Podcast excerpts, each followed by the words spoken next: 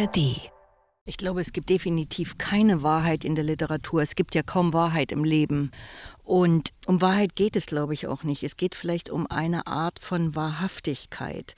Aber wenn wir die Erinnerungen nehmen, würde ich diese unsere Begegnung schon eine Stunde später beschreiben, sehe diese Begegnung natürlich schon ganz anders aus, als wir beide die hier wahrgenommen haben. Also jede Erinnerung ist eine Erinnerung an die Erinnerung und die ist wieder eine Erinnerung an die Erinnerung. Orte und Worte. Der Bücherpodcast vom RBB. Mit Nadine Kreuzhaler und Anne-Dore Krohn. Orte und Worte fährt diesmal raus aufs Land. Und zwar nach Mecklenburg-Vorpommern, aufs Gut Dalwitz in Walkendorf. Da hat sich Nadine mit Angelika Klüssendorf verabredet. Jede Woche geht dieser Podcast raus mit Autorinnen und Autoren an die Schauplätze von Romanen oder dahin, wo die Wörter aufs Papier fließen oder auch an Lieblingsorte. Nadine, was ist das für ein Ort, dieses Gut Dalwitz, und was bedeutet er für Angelika Klüssendorf? Äh, gut, Dahlwitz ist äh, genau das für Angelika Klüssendorf, nämlich ein Lieblingsort. Sie lebt da in der Ecke. Sie ist 2018 nach Mecklenburg gezogen und lebt da in einem kleinen Dorf in der Nähe. Und ich habe sofort verstanden, dass das ein Lieblingsort von ihr ist, äh, dieses Gut Dahlwitz liegt total idyllisch im grünen Mecklenburger Land. Und es ist ja so, dass Angelika Klüssendorf auch ähm, große Teile ihrer Kindheit in Mecklenburg in genau äh, dieser Landschaft verbracht hat. Aber diese idyllische Postkartenlandschaft, die fast schon kitschig anmutet, ist so das totale Gegenteil von dem, äh, was sie bisher in ihren autofiktionalen Romanen erzählt hat.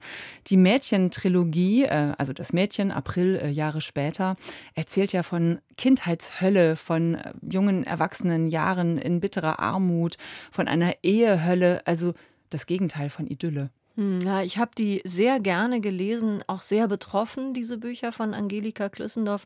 Vor allem an das Mädchen habe ich sehr intensive Erinnerungen, dieses Aufwachsen in wirklich prekären Verhältnissen, dieses sich durchwursteln und irgendwie sich auf eigene Füße stellen müssen. Auf Risse bin ich sehr gespannt. Es ist jetzt nominiert für den Deutschen Buchpreis. Es steht auf der Longlist zusammen mit 19 anderen Titeln. Ja, genau. Und das ist äh, schon irgendwie bemerkenswert, finde ich, weil äh, dieses Buch ja eigentlich gar kein Roman ist. Aha, wieso? Inwiefern? Risse versammelt Episoden aus der Kindheit von Angelika Klüssendorf. Eine Kindheit, die geprägt war von emotionaler Kälte, von Alkoholismus, von Gewalt, von Verwahrlosung, auch von Erniedrigungen durch die Eltern, von Heimaufenthalten und Ausrissen. Wer die Mädchentrilogie kennt, findet vieles hier wieder. Die Episoden, die Risse versammelt, sind schon 2004 erschienen als Erzählungsband unter dem Titel Aus allen Himmeln. Angelika Klüssendorf erzählt jetzt äh, sozusagen die Geschichte zu oder hinter den Geschichten, wenn man so will. Sie kommentiert und reflektiert mit zeitlichem Abstand, was sie damals geschrieben hat. Warum hat sie bestimmte Details damals ausgelassen? Was erzählen diese Leerstellen und wie hat sich der Blick auf die eigenen Erinnerungen verändert? So muss sie feststellen, dass der Vater nicht einfach nur ein Frauenheld und Heiratsschwindler war, sondern in Wirklichkeit ein Vergewaltiger. Interessant ist in diesem Zusammenhang auch die Frage, wie nah man der Wahrheit in autofiktionalen Texten überhaupt kommen kann und ob es überhaupt darum gehen sollte. Risse erfindet nichts neu, aber es ist ein zartes Statement zu Wahrheit und Wahrhaftigkeit in der Literatur. Angelika Klüssendorf macht neue Türen auf zu ihrem Leben, ihrem Schreiben und ihren Texten und lässt dabei doch auch wieder einiges gekonnt in der Schwebe. Das neue Buch von Angelika Klissendorf, Risse. Nadine hat es eben vorgestellt und gleich stößt sie die Tür auf zu Gut Dalwitz in Walkendorf in Mecklenburg, denn dort haben sich die beiden zum Mittagessen verabredet.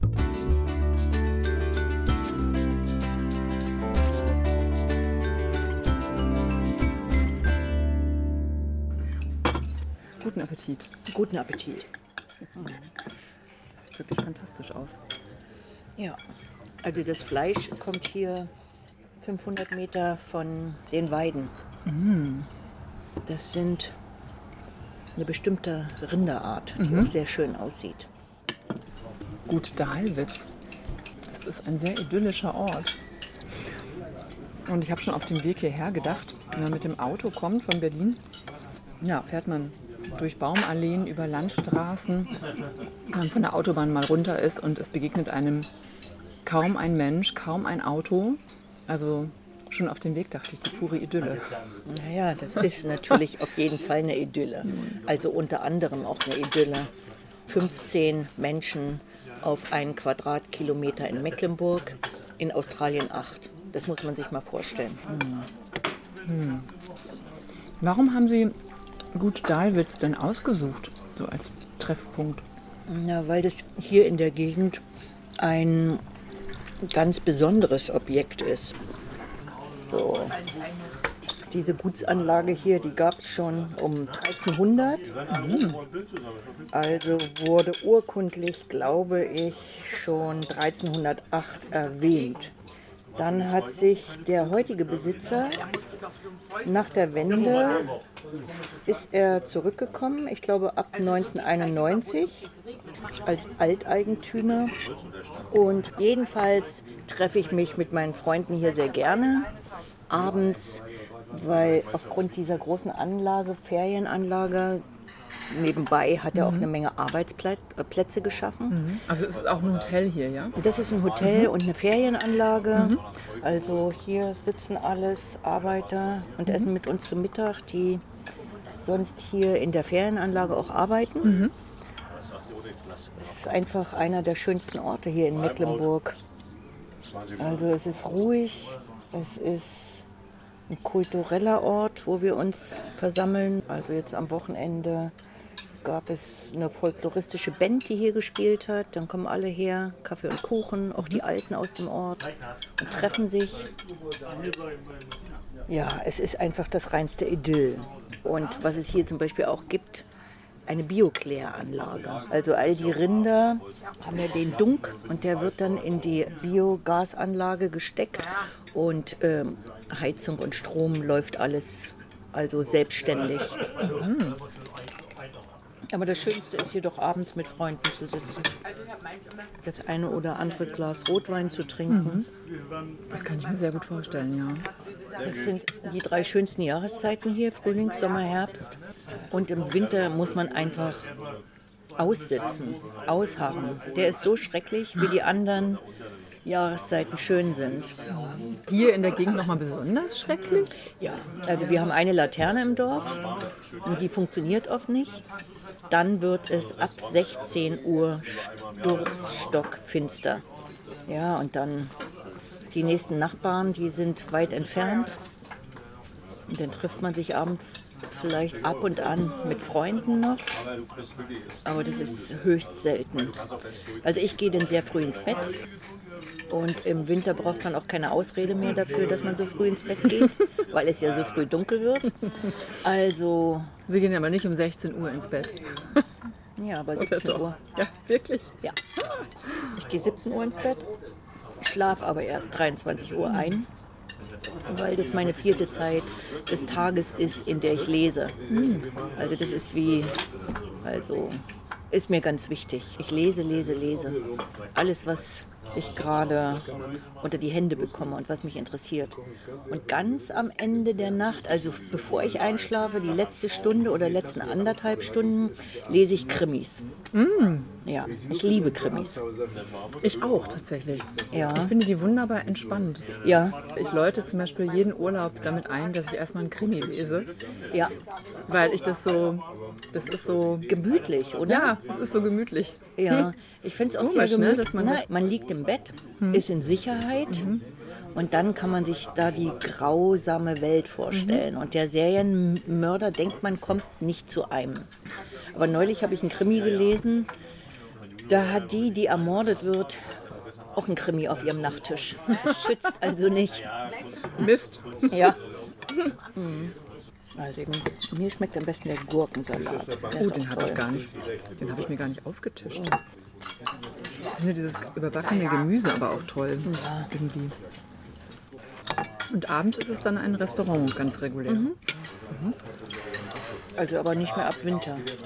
Das hat auch zu dann, ja. Also alles zu. zappenduster. Das ist auch ein Minuspunkt in Mecklenburg. Es gibt kaum Restaurants. Also das macht im Winter auch zu. Wir haben in Lage die Stadtscheune, also 15 Kilometer entfernt. Und das ist das Einzige. Fehlt Ihnen das nicht? Das fehlt So. mir sehr. Ja. ja, das fehlt mir sehr. Die Geselligkeiten einfach mal ad hoc. Das, naja gut, und das findet hier alles zu Hause statt. Ja, ich fahre dann zu meiner Freundin Maybrit und ich rufe auch nicht durch. Also ich stehe mit dem Auto vor der Tür oder sie steht mit ihrem Auto vor meiner Tür. Und die anderen machen es genauso. Und ich freue mich aber auch, wenn ich in Berlin bin, meinen Sohn besuche. Und das ist schon schön. Aber ich bin auch immer wieder froh, wenn ich hierher komme.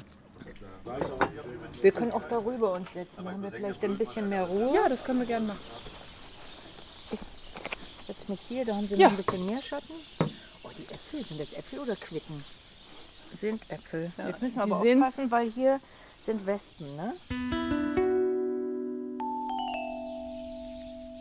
Wir haben uns hier in einen idyllischen kleinen Teil hinten im Park zurückgezogen, auf Gut Dalwitz, um ein bisschen über Ihr Buch zu sprechen, Risse. Nominiert für den äh, Deutschen Buchpreis. War das eigentlich eine Überraschung? Natürlich, das ist immer eine Überraschung.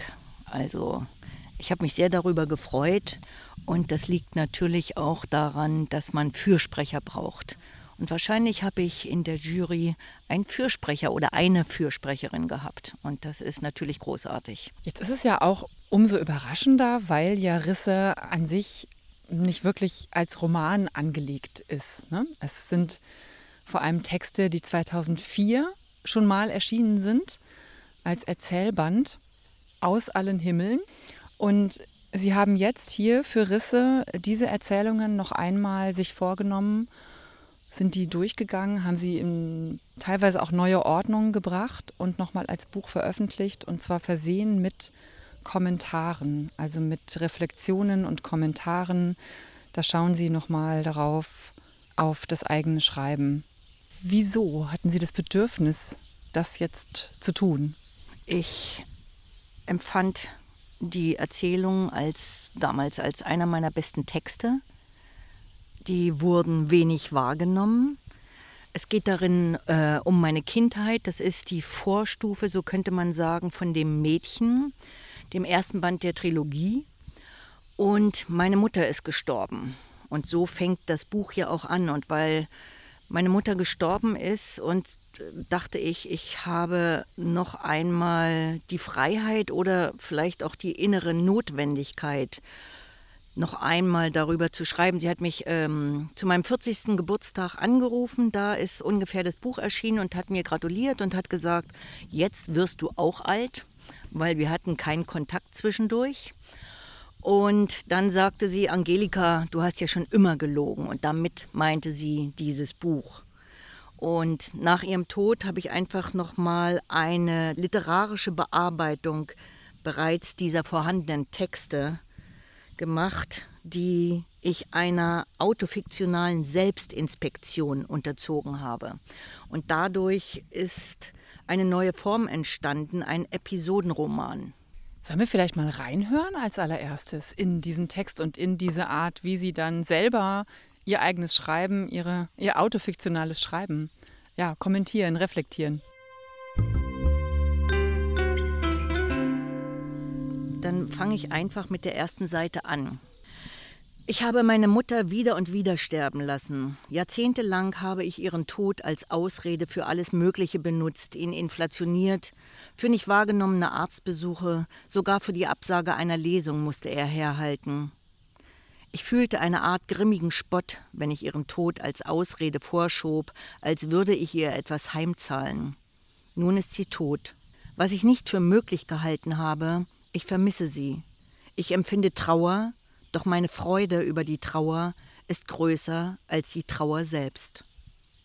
Ich sitze am Fenster, sehe meine Nachbarin durch den kalten Wind zu den Pferden gehen. Es ist Januar, ein ganz normaler Tag. Meine Mutter wurde 84 Jahre alt. Ihr Mann erzählte mir am Telefon, wie er sie gefunden hat, drei Uhr nachts, in ihrem Blut, aber lebend auf dem Boden liegend. Ich habe sie hochgehoben, sagte er, und die war schwer, das kannst du mir glauben. Ich habe sie aufs Bett gehievt und tatsächlich, dann fällt die da wieder runter. Ich habe geglaubt, die will mich verarschen. Die war dann tot, hatte ihn nicht verarscht. Sein weiterer Schrecken hielt sich in Grenzen. Kein schöner Tod. War ihr Leben schön? Ich weiß nicht, was meine Mutter als schön oder als gelungen empfand. Ich weiß nicht einmal, ob sie es selbst gewusst hätte. Wenn Sie das jetzt lesen, Sie haben ja jetzt auch schon einige Lesungen gemacht, glaube ich, mit diesem Buch. Mhm. Und wenn Sie das jetzt äh, vorlesen, was empfinden Sie dabei? Bei dem Lesen empfinde ich ziemlich wenig, weil ich mich einfach darauf einstelle, den Text so gut wie möglich zu lesen. Beim Schreiben war es natürlich eine andere Sache. Das war diesmal ein sehr schwieriges Schreiben, weil ich einfach sehr streng überprüft habe, was ich in den Texten, die ich damals geschrieben habe und aus heutiger Sicht, was war in diesen Texten nicht vorhanden. Und dem bin ich einfach nochmal nachgegangen. Ich hatte ja den Eindruck, oder ähm, glaube, jeder konnte den Eindruck gewinnen, ähm, nachdem sie die Romantrilogie abgeschlossen hatten, also Mädchen, April und Jahre später, dass dann vielleicht so ein Gefühl von, jetzt habe ich es hinter mir gelassen, jetzt kann ich damit abschließen, jetzt ist da auch so eine gewisse Erleichterung vielleicht mh, hm, vorhanden. Und jetzt setzen Sie sich ja dem Ganzen wieder aus. Warum? Das war einfach eine innere Notwendigkeit. Also, dass ich musste diesen Text schreiben. Und warum kann ich gar nicht sagen. Eigentlich ist wenn ich mein Leben mir aussuchen könnte als Schriftstellerin, dann würde ich wahrscheinlich sehr gerne so wie Thomas Pynchon leben. Also der völlig unsichtbar ist, bis auf ein Bild aus seiner Schulzeit. Und dann gab es äh, einen Auftritt bei Homer Simpson. Das muss man sich mal vorstellen. Es gab eine Figur mit einer Papiertüte über den Kopf und das war Pinchen. Es gibt diese beiden Momentaufnahmen und viel mehr weiß man nicht von ihm. Also ich stelle mir das auf der anderen Seite natürlich auch anstrengend vor, weil es ist ja auch ein Marketing, man muss immer unsichtbar sein. Aber Während ich mir dieses Leben als Schriftstellerin so vorstelle, schreibe ich ja ganz anders. Ich schreibe ja ziemlich intim und gebe sehr viel von mir preis. Und ich verstehe selbst nicht, wie auf der einen Seite der Wunsch von Pinschen sein kann und auf der anderen Seite, dass ich so offen über mich schreibe. Das ist ein Widerspruch, aber ich habe den selbst noch nicht geklärt. Können Sie nicht anders? Ist das auch so eine Tatsache? Nicht anders schreiben auch, nicht anders mit dem Schreiben umgehen? Ja, wie gesagt, es ist eine innere Notwendigkeit gewesen und jetzt habe ich das hinter mir und das Buch Risse liegt vor mir und da bin ich, ich denke, das ist jetzt ein endgültiger Abschluss, aber das habe ich ja auch schon nach dem Mädchen gesagt. Und zwischendurch ist ja auch mein 34. September erschienen und der war ja auch eine kleine Erholpause und, äh, oder Verschnaufpause aus der autofiktionalen Literatur, die ich sonst geschrieben habe.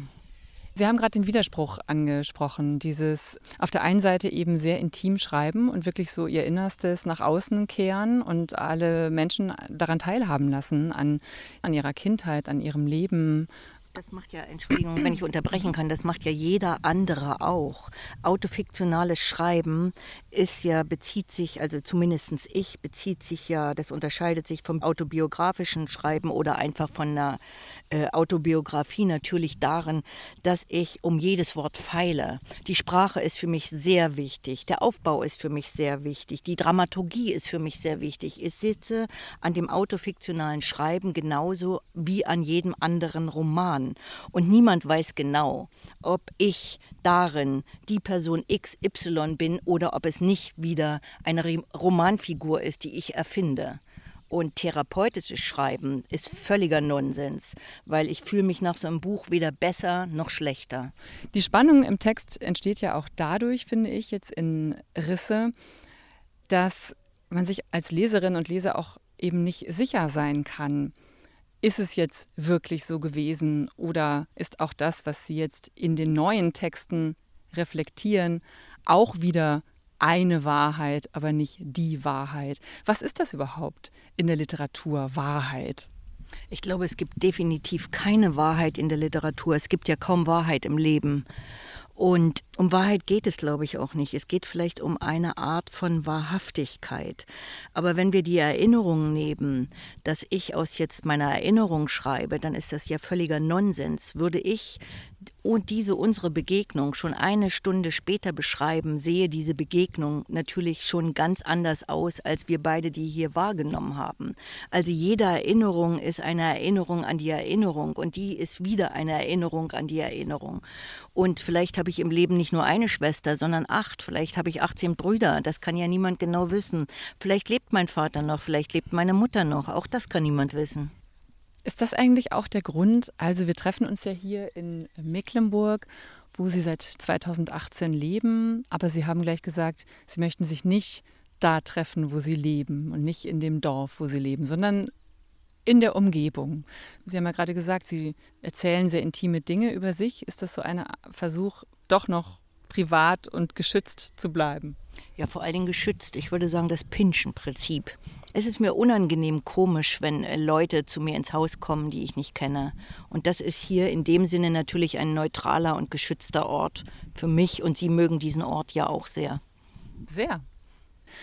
Gab es eigentlich eine Geschichte, die Sie beim Schreiben und beim Wiederlesen, beim Bearbeiten, beim darüber neu nachdenken, die Sie besonders nochmal geschmerzt hat? Ach, ich möchte über den Schmerz eigentlich nicht mehr reden. Aber Sie schreiben ja drüber. Auch nochmal über diesen Schmerz, ne? Eigentlich haben mich die Geschichten gleichsam alle beschäftigt. Und Schmerz gehört für mich zum Leben genauso wie Freude dazu gehört. Also mich haben die Geschichten geschmerzt und mich haben die Geschichten aber auch gefreut. Mich haben die Geschichten deshalb gefreut, weil darin natürlich auch autobiografisches Material verarbeitet wurde und ich doch der Mensch bin, der ich heute bin. Und ich freue mich an mir selbst, also an meinem Leben, das ich habe. Ist da auch so ein Gefühl von, ich bin mit mir im Reinen? Hat sich dieses Gefühl bei Ihnen eingestellt? Ich glaube, im Reinen werde ich äh, in 30 Leben nicht sein. Also das wird immer genügend Konflikte bei mir geben, als dass ich im Reinen bin. Aber es gibt Augenblicke oder Momente der Zufriedenheit. Möchten Sie ein bisschen erzählen, wie Sie konkret vorgegangen sind jetzt beim Schreiben dieser neuen Texte in Risse? Also wie so Ihre Arbeitsweise war? Das ist wie bei jedem anderen Buch auch. Äh, ich stehe sehr früh auf, weil ich ja auch sehr früh ins Bett gehe. Im Winter, dachte ich. Ja, aber manchmal auch äh, im Sommer, dann schon im Sommer vielleicht dann 20.30 Uhr, 21 Uhr. Lese dann bis 11. Dann äh, stehe ich auf, mache mir meinen Kaffee. Im Sommer gieße ich die Blumen, im Winter heize ich den Ofen setze mich an den Schreibtisch und beginne zu schreiben. Und versuche bis 9 Uhr schon so vielleicht eine halbe Seite geschafft zu haben, weil 9 Uhr gibt es den Perlentaucher und da äh, schaue ich mir die Nachrichten an und dann gehe ich zurück ins Schreiben und ich glaube, mehr als eine halbe Seite schaffe ich an einem guten Tag nicht. Ich überarbeite dann die Seite vom vorangegangenen Tag. Dann gibt es wie überall Mittagessen und dann schreibe ich noch zwei, drei Stunden weiter. Und das ist aber an jedem Buch die gleiche Vorgehensweise. Und gibt es denn bestimmte Orte, die Sie beim Schreiben oder zum Schreiben inspirieren? Also gehen Sie hier zum Beispiel, wenn Sie spazieren gehen, kommen Ihnen da nochmal andere, bessere Gedanken, Ideen als zu Hause am Schreibtisch? Ist das so? Ja, man hat die, äh, das ist die Außenwelt. Wenn ich hier nach Gut Dahlwitz gehe und Freunde treffe oder mich mit den äh, Beschäftigten hier auch unterhalte, dann ist das natürlich auch die dringend notwendige Außenwelt, weil, wie gesagt, im Winter ist es hier ab 16 Uhr stockfinster, eine Laterne im Dorf und da sieht man nicht sehr viel Menschen.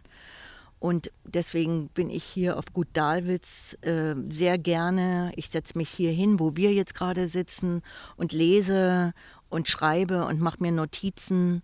Und natürlich kommt dann auch das eine oder andere Vogelgeräusch in mein Buch vielleicht unter oder keine Ahnung was. Aber es ist sehr wichtig, Neben dem Haus, wo ich wohne, gibt es einen Friedhof, auf dem gehe ich sehr gerne spazieren. Und hinzu kommt einfach, dass es meine Kindheitswelt ist. Also Mecklenburg ist meine Kindheitswelt, zu der ich auch zurückgekehrt bin. Also meine Eltern waren Saisonkellner, die haben hier auf Usedom und Rügen und Mecklenburg gekellnert im Sommer und sind dann im Winter wieder nach Leipzig zurück. Die waren also ziemlich viel unterwegs. Und deshalb ist es mir eine sehr, sehr vertraute Landschaft. Ich erkenne hier vieles wieder. Ich mag die Menschen, die Gerüche, die mir vertraut sind. Und das gibt ein, ein sicheres Schreibpolster.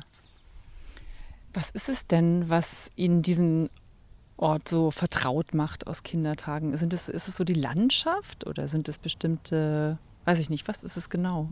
Es sind, ist eindeutig die Landschaft, das ist völlig klar. Wenn ich an die Ostsee fahre und dort habe ich ja meine halbe Kindheit verbracht und die ist hier eine halbe Stunde entfernt.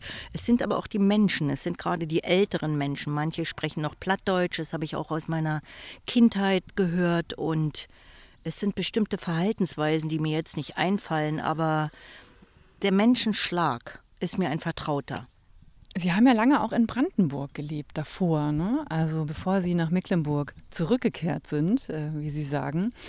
West-Berlin waren Sie auch lange. Wenn ich mich richtig erinnere, ich habe es gelesen, war das 1984, dass Sie nach West-Berlin ausgewandert sind aus der DDR? Aus Leipzig. Ich bin äh, 84 mit einem Ausreiseantrag nach Westberlin ausgewandert, der mir auch ziemlich schnell, also nach zwei Jahren, genehmigt wurde.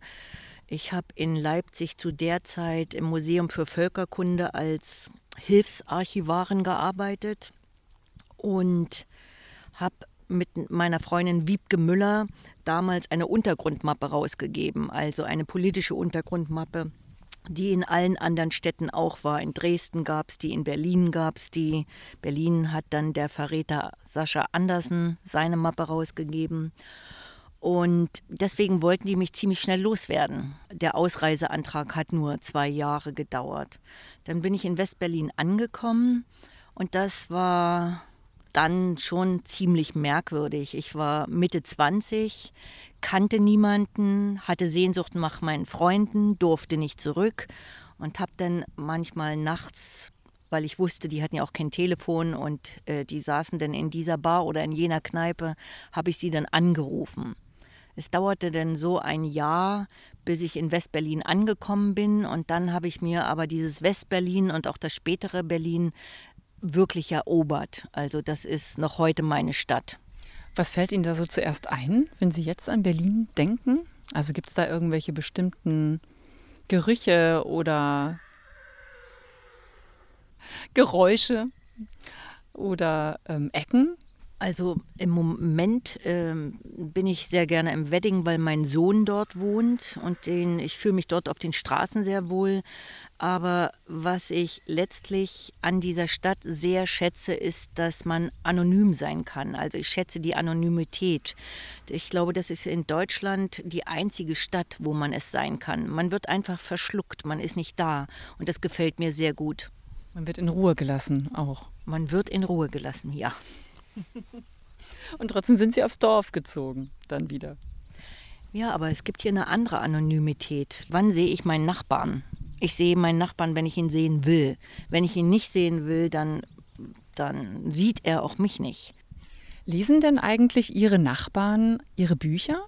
Nein, ich glaube nicht, dass mein, also meine Freundin hier liest mein Buch, also meine, ich habe hier vier Freundinnen, die lesen alle meine Bücher, aber mein Nachbar Nein, der weiß, dass ich schreibe, aber das interessiert ihn natürlich nicht. Sie reden nicht gerne über Ihre Bücher? Nein, ich, ich schreibe sie lieber. Sie schreiben auch, und Sie haben es ja auch schon erzählt, dass Ihnen Bücher sehr wichtig sind, also das Lesen anderer Texte. Was bedeuten Ihnen Bücher? Was bedeutet Ihnen Literatur? Also Bücher bedeuten mir alles. Also das ist mit das Wichtigste im Leben. Ich könnte nicht auf eine einsame Insel gehen mit nur einem Buch. Ich bräuchte ich bräuchte äh, kofferweise Bücher. Was bedeutet mir das Lesen? Das Lesen ist einfach nochmal etwas Ähnliches wie ein Schreibprozess, weil bei dem Schreibprozess, wenn man mich fragen würde, was bedeutet in Heimat oder ein Zuhause, so ist das das Schreiben. Das Schreiben ist der einzig verlässliche Ort, den ich habe. Und genauso ist es mit dem Lesen. Wenn ich ein Buch aufschlage und mich in diese Welten begebe, dann bin ich dort, dann lebe ich gleichsam in diesen Büchern. Gibt es da ein Buch aus Ihrer äh, Kindheit, das Ihnen besonders viel bedeutet hat? Der Graf von Monte Cristo von äh, Alexander Dumas. Also das habe ich sehr geliebt und habe sogar mal versucht, das in einem Schreibheft abzuschreiben, weil es das Buch ja nur in der Bibliothek gab. Und eine Zeit lang konnte ich auch die ersten Sätze auswendig. Und ich bin heute noch ein großer Anhänger von Edmond Dantes, der seine Braut Mercedes durch bitteren Betrug verloren hat. Was haben Sie denn als nächstes vor? Also gibt es da schon ein neues Schreibprojekt? Das neue Projekt beinhaltet also da, ich habe schon 100 Seiten fertig. Ich mache das immer so, wenn ein neues Buch rauskommt, will ich ganz intensiv mit dem nächsten schon beschäftigt sein. Auch, dass man nicht ausgesetzt ist der Kritik und dem alles, was passiert, sondern ich habe den Stoff in meinem Kopf und beschäftige mich mit dem und bin da eigentlich schon wieder, versuche dort zu Hause zu sein. Und in meinem neuen Buch geht es um zwei junge Mädchen. Es geht um eine ältere Frau, die ins Koma fällt, weil sie eine Wespe verschluckt hat. Und das ist auch so eine Sache. Zeit meines Lebens habe ich alle Kinder, Stiefkinder und Enkel äh, darum gebeten, ja nicht aus Büchsen zu trinken oder aus Flaschen und Strohhalme zu nehmen, damit sie, ich hatte aus welchen Gründen auch immer, eine Heidenangst davor, dass man eine Wespe verschluckt. Und jetzt wird meine Protagonistin wahrscheinlich daran sterben. Das klingt erstmal höchst dramatisch. Ihr macht aber Freude zu schreiben. Und glauben Sie denn sich selber, wenn Sie sagen, die Beschäftigung mit Ihrer eigenen Biografie, mit Kindheit, mit Ihrer Jugend, mit Ihrer Familiengeschichte ist abgeschlossen jetzt mit diesem Roman Risse? Ich glaube das, aber wie es so ist mit der Wahrheit und Wahrhaftigkeit und autofiktionalem Erzählen, ich glaube es doch sehr. Es ist herrlich hier. Ich könnte Stunden noch hier sitzen, in diesem Garten. Ab und zu wiehert ein Pferd. Der Wind rauscht hier durch die Bäume. Die Vögel zwitschern leise im Hintergrund. Es ist einfach traumhaft. Jetzt sitzen Sie aber in der Sonne. Macht Ihnen das was aus? Ja, zu, ja das, ich bin außerdem ein ganz bleicher Mensch. Ich brauche immer ein bisschen Farbe. Farbe. Wir sind angekommen bei unseren äh, Büchertipps. Wir empfehlen uns gegenseitig Bücher und natürlich empfehlen wir vor allem Ihnen und, und euch, den Hörerinnen und Hörern dieses Podcasts, Bücher. Möchten Sie anfangen? Ich habe Angelika Overath mitgebracht, Unschärfen der Liebe, erschienen im Luchterhand Verlag. Und zwar bin ich überraschenderweise vergangene Woche darauf gestoßen bei einer Longlist-Lesung in Hamburg und ich war sehr überrascht über diese präzise, sinnliche Sprache. Also ich war beeindruckt, wie lange nicht mehr über die poetischen Schilderungen und das sucht wirklich seinesgleichen. Die Protagonisten bei ihr sind mir auch trotz aller Problematiken wie Komplizen vorgekommen. Und auch das fand ich großartig. Ich möchte das Buch äh, sehr empfehlen. Es geht um eine Zugreise von Kur bis nach Istanbul, eine westlich-östliche Fahrt durch den Balkan. Also das Buch fängt schon großartig an. Ich möchte das sehr gerne vorlesen. Als Baran Anatol Kronas an einem Herbstmorgen in Chur einen Zweitklassewagen der Schweizerischen Bundesbahn bestieg, wusste er, dass ihm keine gute Ankunft bevorstand. Und doch sollte er sich täuschen über das Ausmaß dessen, was ihn erwartete. Das macht sehr neugierig. Sehr. Ist es so, dass es Sie interessiert, was andere deutsche Autorinnen und Autoren schreiben? Lesen Sie viel Gegenwartsliteratur? Also ich lese einige Gegenwartsliteratur und freue mich, dass mich dann immer noch etwas überrascht, wie eben Angelika Overath. Ich habe jetzt gerade gelesen Muna Von Theresia Mora. Von Theresia Mora und habe da noch ungefähr 100 Seiten und gehe sehr geizig mit diesen Seiten um, weil ich das auch ein großartiges Buch finde. Ich habe Jan-Peter Bremer das neue Buch gelesen, finde ich auch ganz großartig und Thomas Hettche das Buch finde ich auch großartig. Viele, viele Buchempfehlungen hier ja. von Angelika Klüssendorf. Ich habe auch was mitgebracht und ähm, das ist ein Hörbuch gibt es auch natürlich als Buch. Es ist ganz bekannt, Jahrestage. Das ist sozusagen so das Hauptwerk von Uwe Jonsson. Und es wird jetzt neu herausgebracht als ungekürzte Lesung. Gelesen von dem Schauspieler Charlie Hübner und der Tagesthemensprecherin und auch Journalistin Karin Mioska. Jahrestage. Da geht es eben um eine Frau, eine Mutter mit ihrer zehnjährigen Tochter in New York. So fängt es jedenfalls an. Sie verbringen dort ein Jahr zu einer Zeit, die es in sich hat, 1967, 68. Und sie erzählt aus der Familiengeschichte Tag für Tag. Ein großartiges Werk natürlich und ich freue mich sehr darauf und bin sehr gespannt, wie das jetzt als Hörbuch umgesetzt wird. Es erscheint am 12. Oktober als ungekürzte Lesung also ich habe alle seine Bücher gelesen und bin ein sehr begeisterter Jonsson-Leser und war auch in seinen Ortschaften, wo er gelebt hat, bin durch seine Straßen gegangen und habe mit meinem Buch 34. September auch in einem Uwe Jonsson Museum gelesen. Und Jahrestage, ist das so ein Buch, das Sie noch im Kopf haben? Ich weiß einfach, dass es großartig ist, dass ich es ab und zu aus dem Regal äh, ziehe und eine beliebige Seite aufschlage und darin lese. Uwe Jonsson ist ja als Flüchtlingskind hier nach Mecklenburg gekommen und äh, hat hier in der Nähe in Güstrow gelebt mit seiner Mutter und seiner Schwester, hat hier auch Abitur gemacht und ist dann nach Leipzig gegangen, um Germanistik zu studieren. Und 1959 ist Uwe Jonsson dann nach Berlin übergesiedelt. Ja, Mecklenburg, Leipzig, West-Berlin, da gibt es ja so einige biografische Parallelen. Angelika Klüssendorf. Ich bin die weibliche. Nein, lassen wir das. Vielen Dank.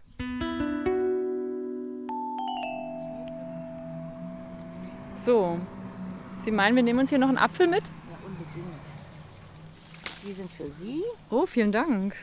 Zwei gepflückte Äpfel. Sind die schon reif, wirklich? Das sind, glaube ich, Augustis. Könnte sein, dass sie mehlig schmecken, dann, dann nicht wie weg damit. Dann Kompott.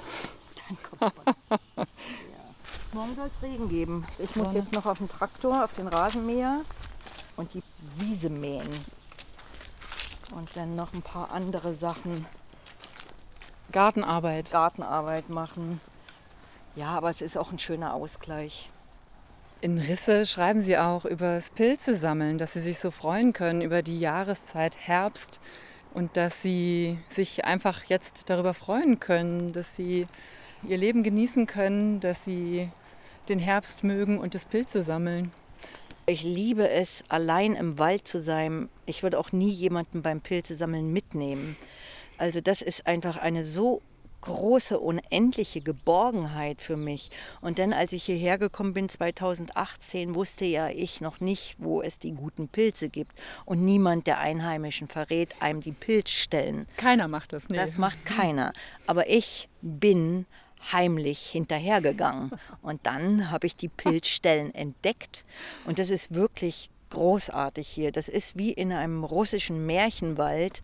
Da geht man durch die Wälder, dann ist da Moos und überall sprießen die Steinpilze, wie gemalt. Das ist unglaublich.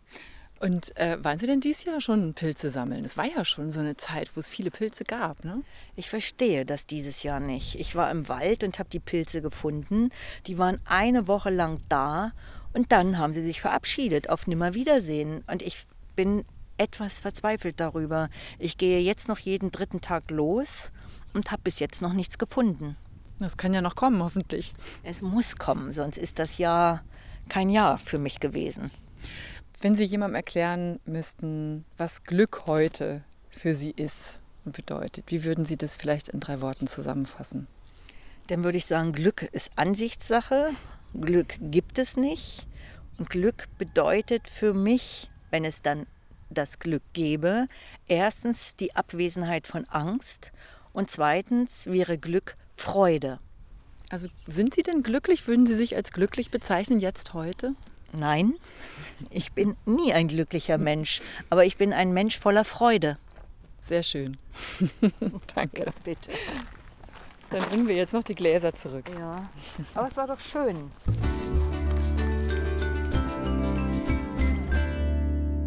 Angelika Klüssendorf. Nicht glücklich, hat sie zwar gerade gesagt, aber voller Freude auch immer dann, wenn sie an ihrem Lieblingsort nahe ihrem Zuhause in Mecklenburg ist, dem Gut Dalwitz in Walkendorf. Dort habt ihr euch getroffen, Nadine. Pilze gab es also nicht, aber ihr habt Äpfel gepflückt. Ja, wir haben Äpfel gepflückt und hier, ich habe mal die zwei Äpfel mitgebracht. Boah, Nadine zieht hier zwei picklige, hellgrüne Äpfel unterm Tisch vor. Die sehen so richtig selbst gepflückt ja, aus. oder? Die sind eben nicht so glatt wie Supermarktäpfel, sondern haben kleine Dellen und ja, Stellen. Der eine ist noch so ein bisschen sehr grün, der andere sieht schon knackig, lecker rot aus. Den gebe ich dir mal, Ich Anne-Dore. nehme den nur, wenn den Angelika Klüssendorf gepflückt Ja, hat. hat sie. Ja, sie super. hat, Dann sie hat ich beide Äpfel gepflückt für mich. Also, ich probiere den jetzt mal. Oh, lecker. Mm. Echt? Ich probiere Schmeckt mal. wie meine Kindheit. Ich bin mit Garten aufgewachsen. Da gab es genau diese sauren Äpfel und die gibt es nie im Supermarkt. Mm. Oh, vielen Dank, liebe Angelika Klüssendorf, für diesen Apfel. Ein literarischer Apfel von Angelika Oh, Klüssendorf. das schmeckt ja wirklich herrlich. Also so eine Mischung aus sauer und so prickelig irgendwie. Mm, total lecker. Angelika Klüssendorf steht mit ihrem Buch Risse auf der Longlist für den Deutschen Buchpreis. Am 19. September wird die Shortlist bekannt gegeben und dann wissen wir, ob Risse es unter die sechs FinalistInnen geschafft hat. Wem würdest du das Buch eigentlich empfehlen, Nadine? Es sind ja auch ganz schön harte Themen, die hier verhandelt werden. Ja, auf jeden Fall ist das so. Und ich würde es vor allem denen empfehlen, die schon die Mädchentrilogie kennen oder auch eben diesen ersten Erzählband, auf dem dieses Buch Risse jetzt basiert. Aber das ist überhaupt keine Voraussetzung. Also man kann auch mit diesem Band einfach einsteigen. Sie gibt Einblicke in ihr Denken, in ihre Erinnerungsarbeit und eben auch in die Entstehung von autofiktionalem Schreiben. Ja, und gleichzeitig kann man hier die Geschichten nochmal eins zu eins lesen. Und ja, sie haben einfach schon das, was später dann ihre anderen autofiktionalen Bände auszeichnet. Zart in der Sprache, aber hart in dem, was sie erzählen. Schwebend und trotzdem gnadenlos. Das sind Geschichten, die betroffen machen und gleichzeitig sind sie auch von großer Schönheit, finde ich weil sie letztendlich auch, ja ganz einfach gesagt, auch davon erzählen, wie sich eine Frau aus ihrer Prägung herausschält und ihren Weg geht. Trotzdem. Trotzdem, das erinnert mich an Trotz, das Buch von Ronja von Rönne. Das hatten wir doch letztens auch hier in Ja. Worte und Worte vor, vorgestellt. Trotz kann eben tatsächlich ein kraftspendender Moment sein. Auf jeden Fall. Ja, Risse ist im Piper Verlag erschienen, hat 176 Seiten und kostet 22 Euro. Angelika Klüssendorf ist ja 1984 aus der DDR nach Westberlin ausgereist. Damals war Berlin auch Musikstadt des Underground.